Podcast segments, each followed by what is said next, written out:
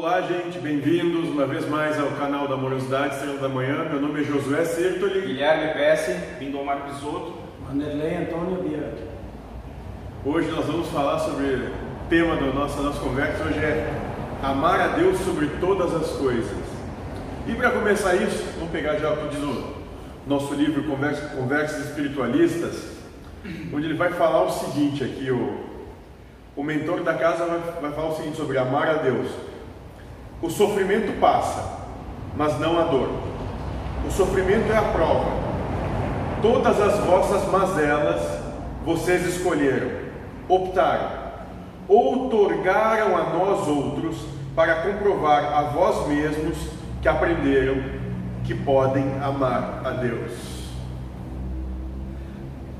Aí agora fica até um branco. Que aprenderam que podem amar a Deus. Qual é o teu entendimento disso, Anderlei? Que então quer dizer que na realidade não estava amando coisa nenhuma. Se otorgaram, que disseram que estavam mentindo na realidade. né? É, eu acho que ali a questão é muito a seguinte: vem, nós encarnamos, né, com a proposta de aconteça o que acontecer, de acordo com o que eu escolhi para passar, eu vou amar a Deus sobre todas as coisas, ou seja, eu vou amar tudo o que acontece na vida, venha como vier, seja como for. Coisa que eu não fiz. Ah, não sei se tu fez ou não, Não. também né, nem interessa nesse momento, né? Eu acho que a gente está numa caminhada. Sim, comecei agora. É, não, tu começou um tempinho atrás já. Sim, não, mas a, amar Deus, ficar contente. É, e, e a, e a- mas a grande questão é o seguinte, talvez, não é nem ficar contente, porque ah, nem alegre, porque quando tu começa a ter o, quando tu despreza uma situação, ou quando tu fica contente, alegre, é o mesmo sentimento em polaridades diferentes. O caminho proposto é o de nem ficar contente, alegre e nem ficar desprezando. É bom, é o que acontece, é o que Deus quer, vamos embora. Seja feita a vontade de Deus, não a minha. E a partir disso, qual é o teu entendimento disso? Então Não. foi dito que tudo que acontece aqui é oportunidade de manifestar amor se contrariar. Então, coisas boas e ruins têm o mesmo propósito.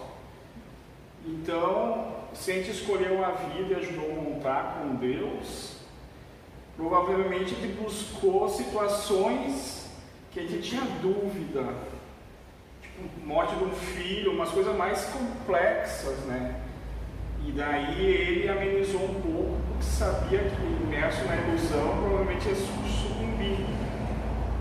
Então a gente quer provar para nós mesmos que a gente consegue não ver erro naquela situação, entender que é Deus por trás, então Deus vai criar aquela situação, mas eu quero provar para mim mesmo que, que eu consigo amar aquilo, não ver erro. Só que poucos sabem disso, né?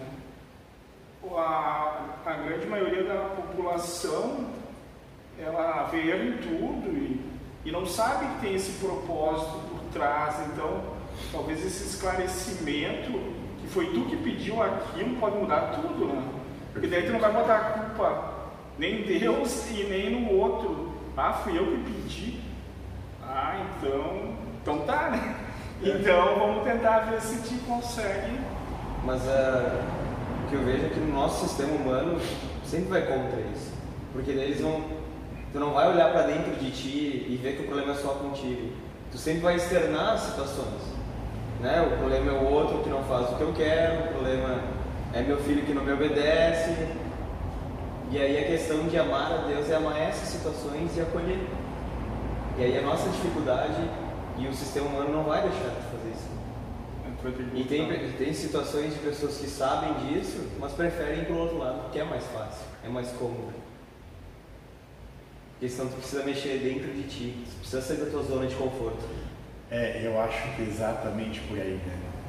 É, sair da zona de conforto, passar a ter um olhar introspectivo e não por exterior, essa, essa, é, a, essa é, a grande, é a grande jogada das coisas, né? A gente está fazendo essa série de palestras aí sobre, sobre yoga, né? E os ensinamentos de, de Krishna e aí essa percepção oriental com esse viés hindu enquanto a gente está dando a palestra, eu percebo que tem muita gente olhando e dizendo o seguinte: tá, mas por que, que eu tenho que saber disso? O que, que isso tem a ver comigo? Né? Eu venho aqui para que tu, tu me diga alguma coisa que me deixe. É, que me deixe bem e que eu tome um passe e que eu vou para casa porque eu comunguei com Deus.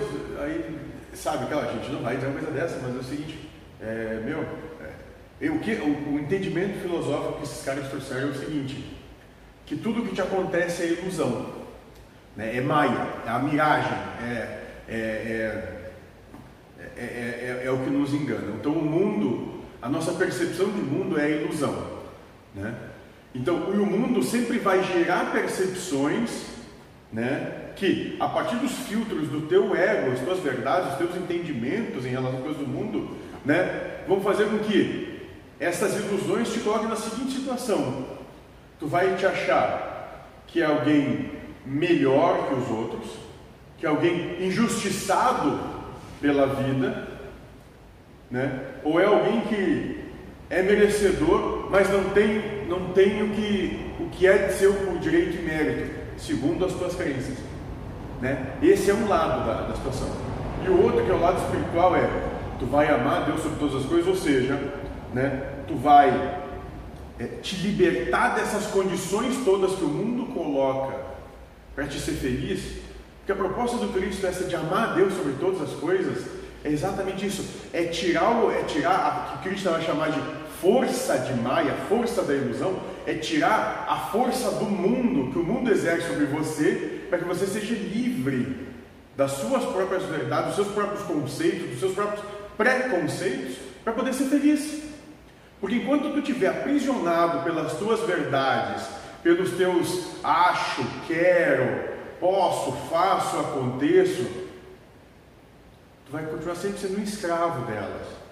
Porque o livre é aquele que não tem condição, né? não, tem, não impõe condições à vida para ser feliz. Esse é livre, porque ele é livre dele mesmo. E essa, e essa na, no entendimento, né? Esse entendimento é o amar a Deus sobre todas as coisas. Então, eu comecei falando aqui da, da proposta de por quê? Porque as pessoas não querem nem se dar o, o trabalho de é, receber um entendimento diferente.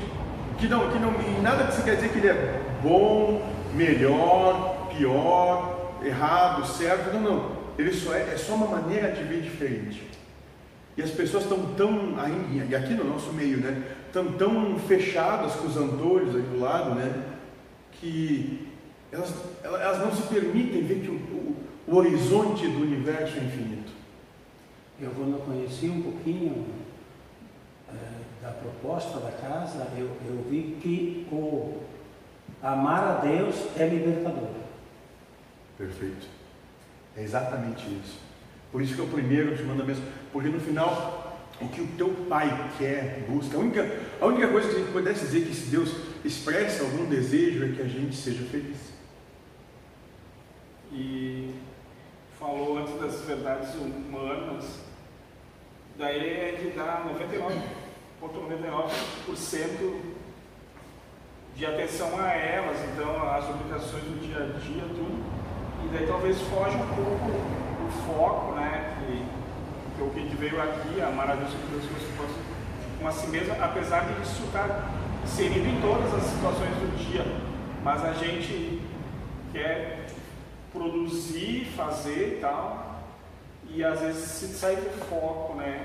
Ou nem adentra nesses propósitos, só ficam no material. E outra coisa que eu queria falar, que é fácil amar a Deus sobre todas as coisas quando a situação, a visão do ego é boa, né? É favorável, favorável exato. Agora, quando sai do emprego novo, ganhando alguma coisa, é, tendo razão, sendo reconhecido, alcançando prazer, aí é fácil amar a Deus. Quando o ego está contente, é satisfeito, é, é isso. Daí o mentor diz que a verdade daquilo vai ser mostrado nas situações ruins e pego de surpresa. Porque daí a parte instintiva vai.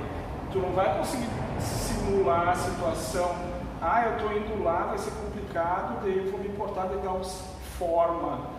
É quando alguém vem te empurra do nada e, e daí quem sabe transforma no incrível Hulk, né? E começa a bater em todo mundo. É, e depois só que vai ver. Então, é nessas situações mais complicadas. Mas também, se tu botar Deus na jogada, a briga É é desfavorável. desfavorável. E daí assim. Desfavorável. Não é conveniente. Se der certo, tu vai perder. Brigar como, como, como diz o nosso colega, é, se eu puder dar uma opinião, não brigue com Deus. Ele não é, como é que é, vingativo, mas ele gosta de estabelecer quem manda. E daí, numa situação difícil, tu vai ter que englobar tudo. A fé, né? Perfeito.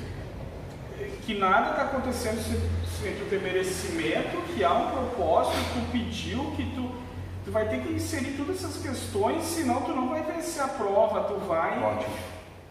enlouquecer. Isso talvez a gente possa chamar de pleno entendimento das coisas, né? Pleno en- lucidez, ótimo. A lucidez é isso. É compreender que todo engendramento do que te acontece não é à toa, não é, não é, não, não é obra do mero acaso ou está dissonante, discrepante com o que, o que tem de acontecer. O que te acontece tem propósito. Propósito de quê? De isso vai demonstrar para ti mesmo, porque Deus já sabe, Deus não precisa disso.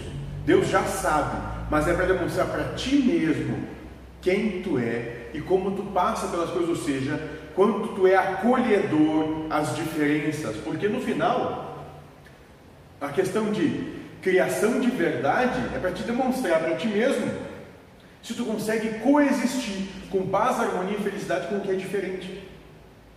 É para isso. Porque o universo é um campo infinito de diferenças, onde não tem nenhum ser parecido.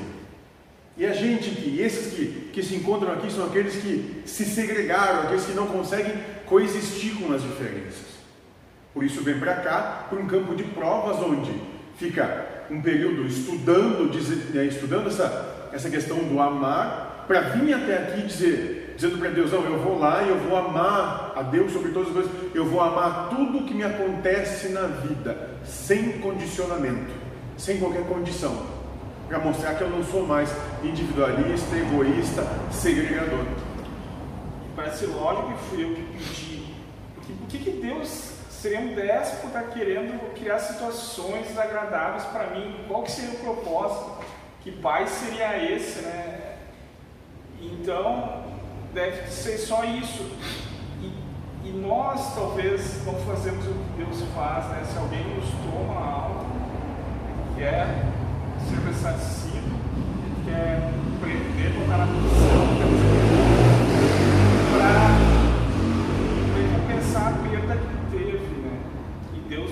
seria assim. Então, acredito que se amar a Deus aí e tem que ter a questão do nosso espírito matriz lá, né? E É, Deus, não, acho que a gente vai poder entrar nisso. Mas é isso que tu falou, me lembra aquela parábola do, do, do devedor, né? Ah. Que o, tinha um, um servo que devia para o seu senhor não sei um valor e ele disse ao meu senhor, eu não tenho como pagar. Eu não tenho mais nada, eu não tenho de onde tirar e tal. E o senhor se comoveu com aquela situação e disse, ah, então tá, vai servo, sai, tu não me deve mais coisa alguma e tal, eu te perdoo a dívida. Né? Aí servo sai e encontra alguém que devia para ele. Só que esse que, que devia para ele, ele foi e, e apontou, acusou e queria levar a, a- a ferros né, a prisão porque devia. Né? Alguém, um outro, um outro servo desse mesmo senhor, foi contar para ele, mandou que chamasse esse, esse primeiro servo e disse: "Co- tu não, tu não teve a indulgência que eu tive conti- contigo, com o, teu, com o teu próximo, então eu também não vou ter, vou te julgar como tu julga. Então, tu é mau, vai tu por cárcere também. né? E eu acho que a questão do, do amar Deus sobre todas as coisas está nisso, né? de, de, de não ver erro, de não, não ter preconceito e talvez nem ter conceito de qualquer coisa. Porque quando tu conceitua assim, tu limita. Tu limita a capacidade do outro, né? tu limita o que é manifestado de Deus e as suas manifestações. E, e quem sabe que Deus não te dá, na verdade tu não, tu não acordou aquilo com ele, mas pro ego, bah, eu sou injustiçado, eu não tenho isso, eu não tenho aquilo. Mas pela visão espiritual, quem sabe quando ele fim da encarnação, aquele que Deus deu pouco para ele, talvez ele dá um passo para passar Perfeito. com facilidade. Exato. Porque, porque rico, rico moralmente, espiritualmente falando, não é aquele que tem mais, é aquele que menos precisa. Então, se tu precisa de menos, é claro que tu está muito, muito mais desapegado dessas coisas. E fica aqui, permanece encarnando e reencarnando, encarnando novamente todo dia, né? aqueles que são apegados a isso. Né? Aqueles que não têm mais apego, assim, que não valorizam, mas que não, não tiram Deus do altar para colocar as coisas do mundo, né? esses não precisam voltar para cá, porque esses já amam a Deus. E outra coisa que o mentor fala aqui, mais agitados se fala, assim, bons marinheiros, né? Então, a pessoa que teve uma, uma vida conturbada, mortes, acidentes, sei lá, dificuldade. dificuldade, mas ele conseguiu amar proporcionalmente à capacidade consciencial que ele tinha, sei lá, cara, ele deve ter amadurecido um monte, espiritualmente falando. Né? Emocionalmente, né? É. Maturidade emocional, porque, moral, sei lá. Porque a questão do.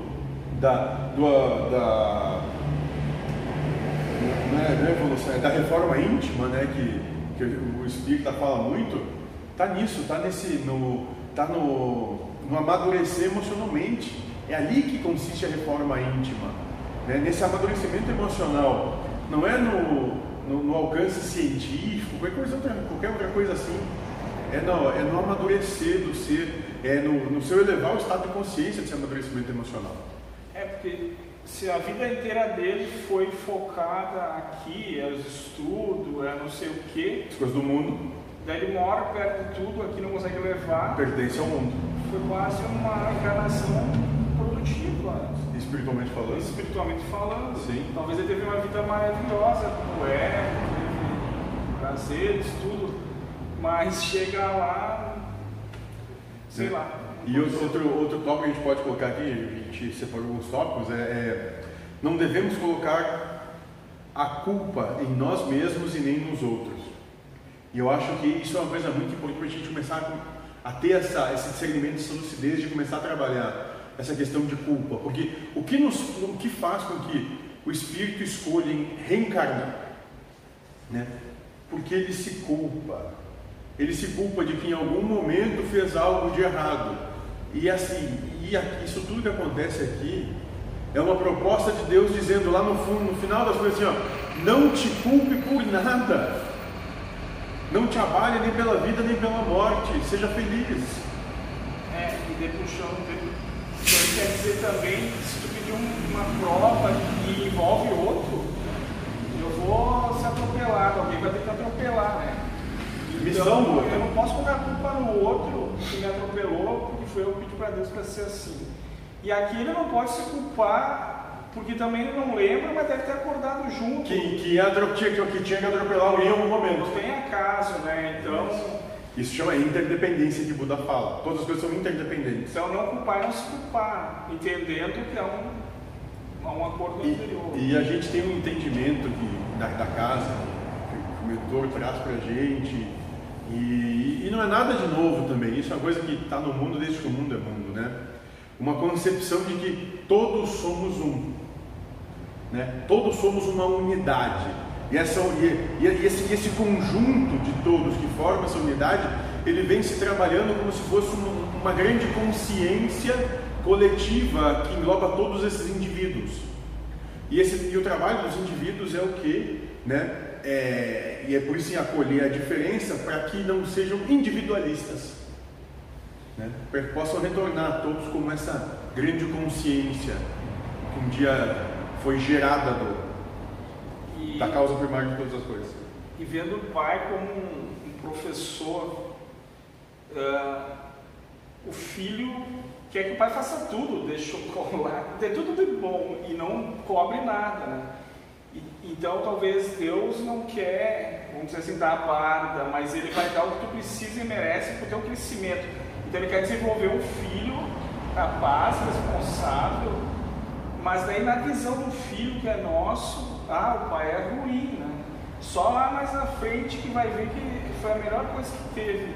Então talvez a, a, amar a Deus é saber também que o que Ele está fazendo é bom para o teu espírito, uh, para o teu amadurecimento, nós falamos antes, e não para te satisfazer, né, as tuas vontades.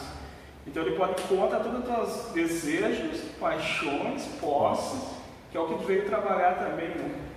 E, e vai te contrariar, então vai te cutucar as feridas para que as feridas tu, tu descubra, né? Que tem, que às vezes está oculto. E daí só cutucando lá, ah, mas eu sou, não sou bravo. E daí cutuca, fica bravo, mas daí tu vai começar a se perceber que tu é e quem sabe tu consegue trabalhar aquilo, né? Então Deus faz isso, dá para notar bem isso Sim. no nosso dia a dia, né? Como Deus tem te amado? Ele ama não só a mim, a todos igualmente. Não tem diferença nenhuma. Tá, Como tu Ah, tem talvez notado talvez a Deus? pergunta é como é a minha percepção Exato. quando Porque se eu Deus, perguntei para ti, só pode ser a tua percepção. ele é perfeito, o amor dele. Hum, e os teus sentimentos em relação ao amor dele, quais como são? São perfeitos também? Não, infelizmente ainda não. Mas o que nos motiva, vamos dizer assim, é que estão melhores.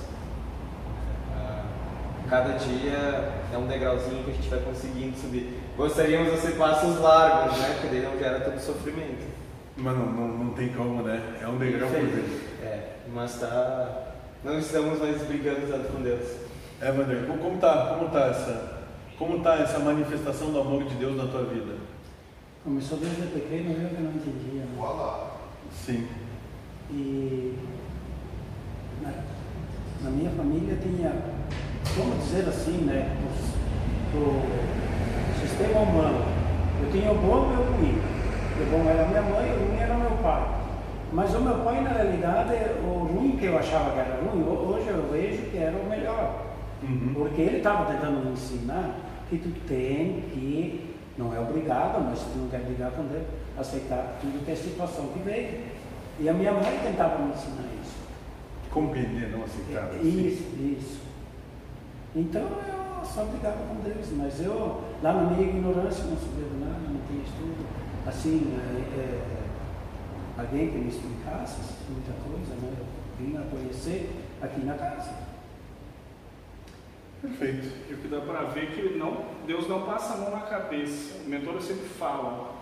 Então, não é um pai severo, mas é um pai Que faz a parte dele. É, e, e- e ele, tá, ele quer investir no filho, por isso que ele treina, educa, não bajula, porque talvez um pai omisso, ah, Deixa pra lá, né? deixa pra lá. Eu estou entregando meu filho para Deus porque eu não consigo ser um pai assim que concede, porque eu estou no mesmo nível, né? Eu não sou pai, eu sou irmão dos meus filhos, É o igual. espiritualmente falando. Mas isso, isso é bem te encerrar, mas eu acho que é exatamente isso, né?